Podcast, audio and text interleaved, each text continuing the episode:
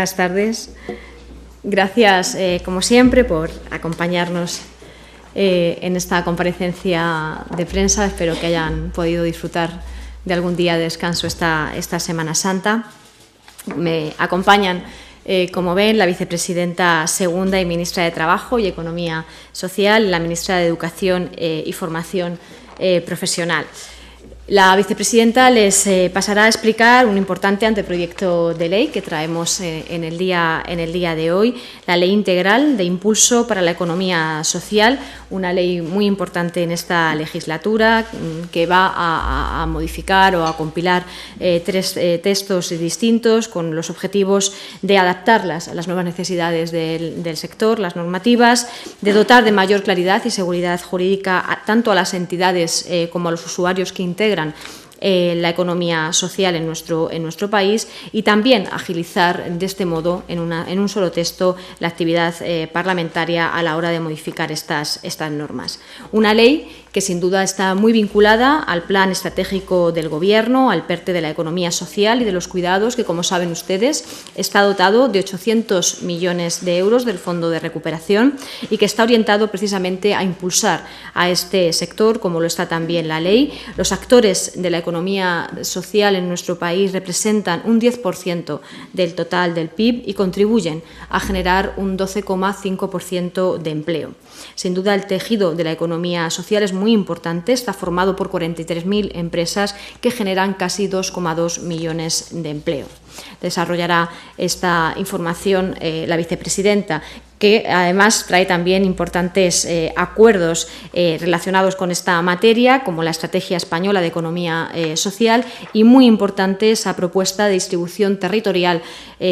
para las políticas activas de empleo con un máximo histórico de dotación para las comunidades autónomas que supera los 2.800 millones de euros. Por su parte, la ministra de Educación y Formación Profesional eh, les va a dar cuenta de también un texto legislativo del anteproyecto de ley, en esta ocasión en segunda vuelta, de las enseñanzas artísticas superiores y que establece la organización y las equivalencias de estas profesiones artísticas en eh, nuestro país. Para el Gobierno, la formación artística de calidad es sin duda un pilar fundamental en el progreso de una sociedad creativa, innovadora, flexible, preparada para afrontar los retos y desafíos eh, del futuro. Un eh, texto legislativo que también eh, viene acompañado por el desarrollo de otro no menos importante, como fue la Ley de Formación Profesional, el Real Decreto para la implantación del sistema de formación profesional. Por mi parte, y brevemente, les voy a subrayar dos asuntos que también se han visto en el día de hoy en la mesa del Consejo de Ministros y el resto de acuerdos, como siempre, serán complementados en la referencia que adjuntaremos al, finalizar. El primero de ellos, al que me quiero referir, tiene que ver también con el despliegue del plan de recuperación de los fondos eh, europeos. Tras ese eh, nuevo desembolso, el Gobierno sigue eh, avanzando en el desarrollo de los mismos. En este caso, ha sido el Ministerio de Justicia quien ha traído al Consejo de Ministros de hoy la celebración de un contrato muy importante de casi 100 millones de euros, precisamente para la digitalización de la justicia. se enmarca esta inversión en el desarrollo de estos eh, fondos para mejorar los servicios de operación de infraestructuras tecnológicas, las aplicaciones y los servicios de la Dirección General de Transformación Digital, de la Administración Digital en la Administración eh, de Justicia. Van a ser eh, contratos con una duración de 36 meses, van a distribuir en tres eh, lotes distintos y se enmarca también en el Plan Justicia 2030. En definitiva, de lo que se trata es de la mano de la digitalización mejorar la Administración de Justicia y especialmente el acceso de la ciudadanía a la justicia española. Por su parte, el ministro de Asuntos eh, Exteriores ha dado cuenta al Consejo de Ministros del importante balance de la actividad consular durante el año 2022 algunos datos que eh, conviene eh, que conozcan ustedes y la opinión pública es que los consulados españoles en el exterior han atendido 7.200 casos de emergencias colectivas e individuales a lo largo del año pasado, prácticamente el doble que el anterior, un 98,5% más. Esta cifra lo que viene a representar es la recuperación de los viajes eh, tras las restricciones de movilidad impuestas durante la pandemia. La atención a las emergencias consiste en una primera respuesta por parte de los eh, consulados ante una situación de desprotección sobrevenida en el, extranjero. Además de esta eh, atención eh, ante esta situación, se han recibido en los consulados españoles más de 135.000 llamadas de emergencias para una línea que se habilitó para, para ello y esto significa un 46% más de lo que fueron en el año 2021. Como datos relevantes de este informe de la actuación consular de nuestro país, eh, hay que subrayar eh, dos eh, operaciones en los casos de emergencias colectivas, la que tiene que ver con la guerra en Ucrania, donde 142 españoles fueron evacuados en los primeros días de esta guerra. Desde entonces se continúa haciendo el seguimiento de la situación de quienes prefirieron quedarse sobre el territorio y especialmente de los reporteros que acuden allí para informar sobre el conflicto. También Afganistán, eh, con la evacuación que primero se produjo en el año 2021, recordarán ustedes, eh, de alrededor de 2.300 personas entre el personal de embajada y los colaboradores. En el verano del 21, en este año, en el 2022, el pasado año 2022, se organizaron dos operativos que permitieron eh, también el dar respuesta a 357 afganos y afganas que fueron trasladados eh, a España. Las embajadas de Pakistán y otros países próximos siguen trabajando sobre el terreno para no dejar a ninguno de los colaboradores que están allí, que ven amenazada su vida o la de sus familiares. También eh, subrayar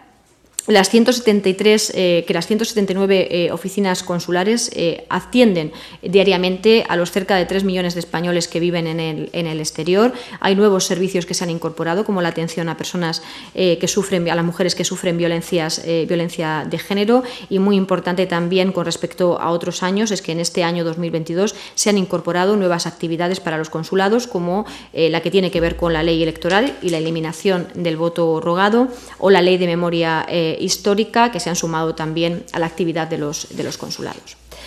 Eh, a partir de ahora tiene la palabra la, vicepresidenta para profundizar sobre la norma y sobre estos importantes eh, acuerdos. Gracias, eh, Isabel. Mm, gracias por su presencia. Voy a, presentar tres asuntos. Uno tiene que ver con una mm,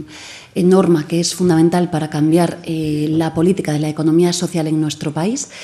Eh, otras la estrategia de la economía social en nuestro país y eh, por la que voy a comenzar, que es el reparto de los fondos que el Gobierno de España va a distribuir para eh, la mejora de la empleabilidad de las personas trabajadoras en nuestro país. Singularmente eh, es un reparto de fondos que supera los 2.800 millones de euros y que eh, se complementan además con el reparto que va a realizar el propio Ministerio de, de Educación y que permite hablar, como ha dicho la ministra portavoz, de la mayor inversión de fondos públicos destinados para la mejora de la empleabilidad en España. El pico más alto en las políticas activas de empleo lo habíamos alcanzado en el año 2011 y hoy, insisto, eh, a lo largo de esta legislatura, no solamente lo hemos recuperado, sino que lo hemos colocado en el centro de las políticas públicas de creación de empleo de España. He de decirles que mm, estos fondos tienen algunos condicionantes. Saben que hemos cambiado todas las políticas activas de empleo pero también eh, el modo de la ejecución de las mismas. El condicionante eh, singular mm, que hemos suscitado en los ejercicios anteriores tenía el mandato de dirigir las políticas, una parte de las políticas activas de empleo, a los jóvenes de nuestro país. No les voy a aburrir con datos, solamente decirles que, eh, desde luego, han sido positivos y es lo que explica hoy que tengamos la menor tasa de paro juvenil de nuestro país desde mm, el comienzo de la democracia. Eh, les pasarán los cuadros si quieren después. Y no solamente esto, sino que eh, estamos cambiando el paradigma de la contratación de los jóvenes en nuestro país. Singularmente, el primer nivel de ocupación que tenían los jóvenes en España estaba en la hostelería y hoy van a ver que tiene que ver con las actividades dirigidas a eh, la información, la comunicación, la digitalización, eh, la defensa, en, definitiva, puestos de trabajo de alto valor e añadidos. Esto es un cambio muy importante que estamos dirigiendo desde estas nuevas políticas de empleo. Pues bien, el mandato que vamos a dirigir a la conferencia sectorial es que en esta ocasión centremos las eh, medidas de empleabilidad, la mejora de las mismas, a uno de los colectivos mm, que eh, son los que mayor relevancia tienen por su número, por su importancia y por el drama social que suponen. Son eh, los parados de larga duración. Hemos de decirles que eh, el Gobierno de España ha reducido eh, las personas en larga duración, más del 14%, cerca de 300.000 eh, personas, pero es verdad que eh, las personas que permanecen en situación de paro y de larga duración y mm, por encima de los 45 años son muy numerosas, son 1.200.000. Del grueso de paradas y paradas, eh, ellos y ellas tienen esta centralidad. Por tanto, este es el, el problema principal en términos de desempleo que tiene España. Y, por tanto, el mandato público que hoy dirigimos a España es que queremos que las comunidades autónomas se impliquen también en el abordaje de estas realidades. He de decirles que mm, no solamente se lo pedimos a las comunidades autónomas y lo hace el Gobierno de España, sino que desde aquí hago un llamamiento a los empresarios y empresarias de nuestro país para hacer algo fundamental y es que cuando un trabajador o una trabajadora tiene 45 años, créanme, se encuentra seguramente en lo mejor de su carrera profesional. Es decir, las empresas no pueden prescindir del talento de las personas que se encuentran en lo mejor de su carrera profesional. Hago, por tanto, un llamamiento a los empresarios y empresarias de nuestro país. Contrátenlos, contrátenlas a las personas paradas de larga duración y, por supuesto, a los mayores de 45 años. En lo que tiene que ver con las políticas activas de empleo, siempre les digo que eh, el Partido Popular eh, se caracteriza por gestionar las políticas públicas con un único verbo, en crisis y sin crisis, recortando. Eh, recortó la política de protección social en materia de desempleo cuando más lo necesitaban los españoles y las españolas, superando 26 puntos. Cuando más lo necesitaban, el Gobierno de España lo ha recuperado esto a día de hoy. Pero es que también en las políticas activas de empleo eh, el Partido Popular eh, ha eh, recortado sustancialmente la inversión pública destinada a la misma, hasta el punto de llegar a alcanzar un recorte que superaba los 1.900 millones de euros. El último gobierno del Partido Popular dejó en un suelo absolutamente imposible para abordar el principal problema del país, de nuestro país, en tan solo 1.300 millones de euros. Aquellos viernes de Dolores lo recortaban todo. Esto también. Esto tiene bastante que ver con aquella concepción que tenía el Partido Popular, no voy a reproducir las palabras de la señora Fabra, pero cómo trataban a los parados y a las paradas en nuestro país. No lo voy a reproducir por respeto, obviamente, a los ciudadanos y a las ciudadanas de nuestro país. Pero mm, este Gobierno sí gestiona de manera diferente y el esfuerzo que estamos haciendo creo que es singularmente eh, destacable. Creo que se acabó eh, las políticas de empleo público de mm, trabajadores y trabajadoras de usar y tirar y ahora sí, hago el llamamiento a que eh, nos tomemos absolutamente en serio y con la centralidad que, que necesitan a los parados y paradas de larga duración. En segundo lugar, y rápidamente, como decía la ministra portavoz, abordamos la modificación de tres normas sustantivas, la Ley de Economía Social, la Ley de Cooperativas y la Ley de Empresas de Inserción. Puedo decirles que España se coloca a la vanguardia de la economía social en nuestro país. Es la primera vez que tenemos un ministerio, una vicepresidencia de economía social.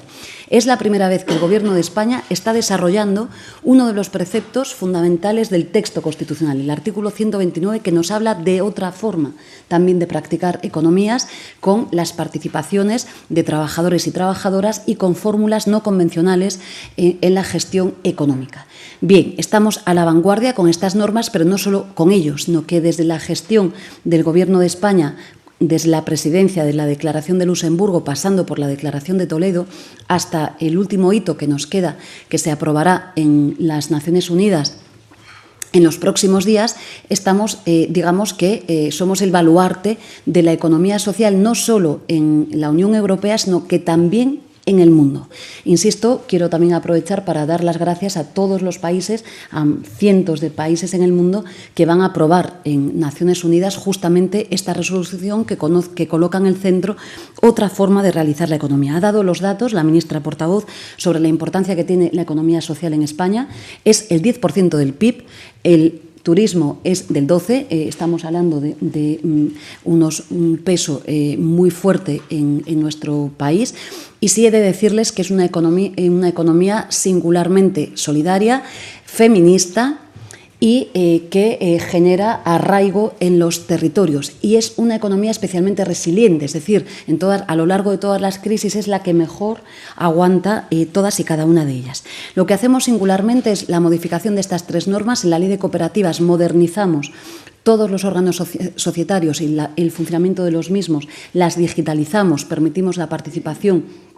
de todas sus entidades a través de eh, los votos eh, digitales, las feminizamos eh, creamos eh, la Comisión de Igualdad de las Cooperativas y también mm, disponemos de eh, los planes de igualdad, en este caso, de esta modalidad de economía, que van a tener las mismas pautas, las idénticas pautas que tienen las empresas ordinarias. Recuerden los registros de los planes de igualdad que son imprescindibles a día de hoy las empresas españolas. Pues bien, a partir de hoy, de hoy también es obligatorio para el sector cooperativista perdón, de nuestro país. También he de decirles que actualizamos todo eh, el cooperativismo y lo elevamos a los niveles de la definición propios mm, exigidos por la Alianza Internacional eh, Cooperativa y eh, singularmente, digamos que eh, favorecemos el despliegue del cooperativismo en nuestro país, entendido no solo como un abordaje de las crisis económicas en el que muchas veces los trabajadores y las trabajadoras se hacen cargo de esas empresas, transformando a una fórmula jurídica, sino tomándonos muy en serio que hay otra manera de eh, hacer economía en nuestro país. En segundo lugar, Puedo decir que eh, la gran olvidada del Gobierno del Partido Popular fue la economía social. Tuvimos 11 años de eh, travesía del desierto, 11 años en los que la economía social no existió en nuestro país, a pesar de que tenemos un movimiento eh, cooperativista fortísimo. Quiero dar las gracias aquí a todos los organismos, a CEPES y a todas las instituciones porque son ejemplares y a pesar de la inacción del Gobierno de España en los mandatos del Partido Popular, desde luego ellos y ellas la la han eh, liderado. También decirles que una de las modificaciones importantes tiene que ver con las empresas de inserción. Aquí lo que hacemos es también cambiar el propio concepto de empresa de inserción, dirigiendo exhaustivamente la actuación a las personas que se encuentren en factores eh, de vulnerabilidad. acomodamos el concepto y lo dirigimos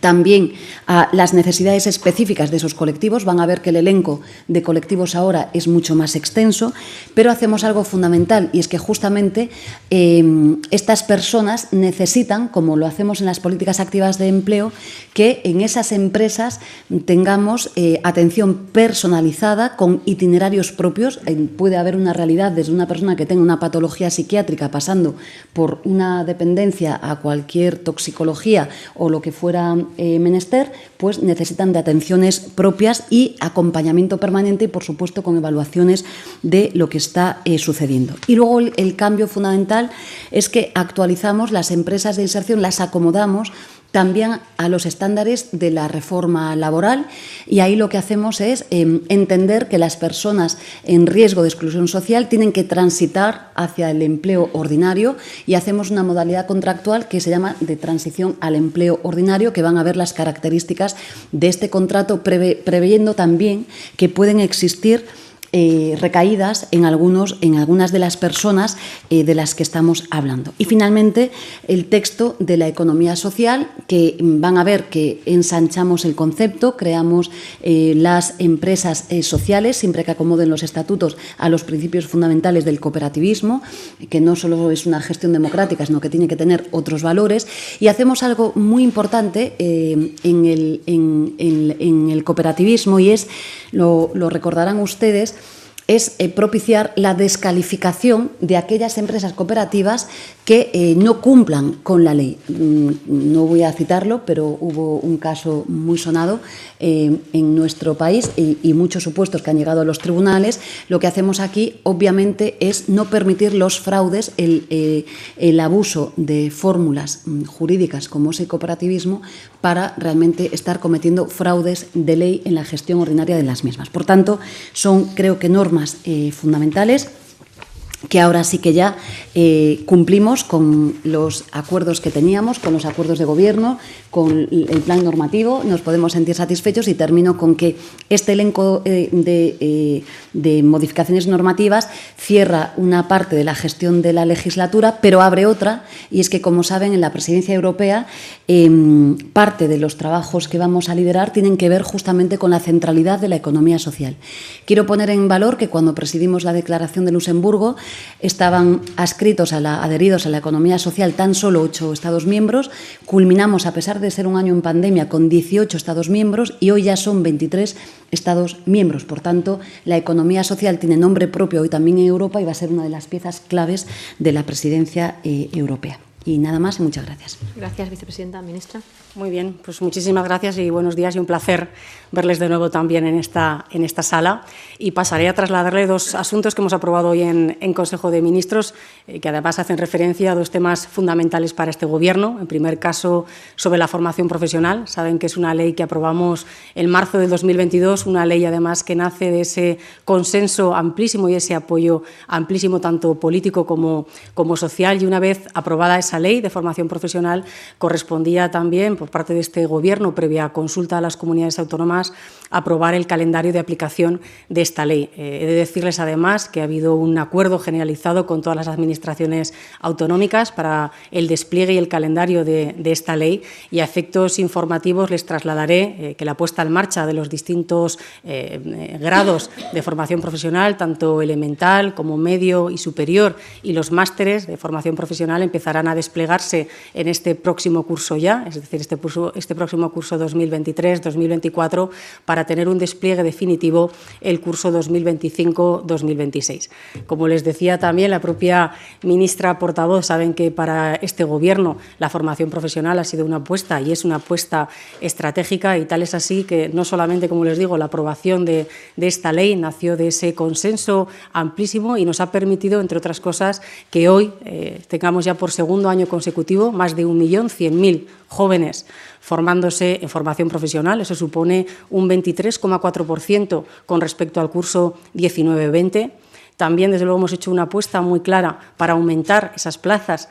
de formación profesional. Saben que teníamos un compromiso de financiar a las comunidades autónomas 200.000 nuevas plazas de formación profesional. En este momento estamos ya en 210.000 las que hemos financiado y, desde luego, la previsión en el 2024 van a ser superar las 300.000 plazas financiadas, como les digo, a las comunidades autónomas. Y otro de los pasos, pasos también más importantes que hemos dado es la puesta en marcha de 23 nuevas titulaciones en formación profesional, eh, titulaciones tan claves en estos momentos como puede ser la robótica industrial o la mecatrónica industrial o logística o desde luego todos los, títulos vinculados con, la, eh, con, el medio ambiente y la sostenibilidad que están dando además eh, una empleabilidad del 100% a los jóvenes que están formándose en estos, en estos grados de formación profesional.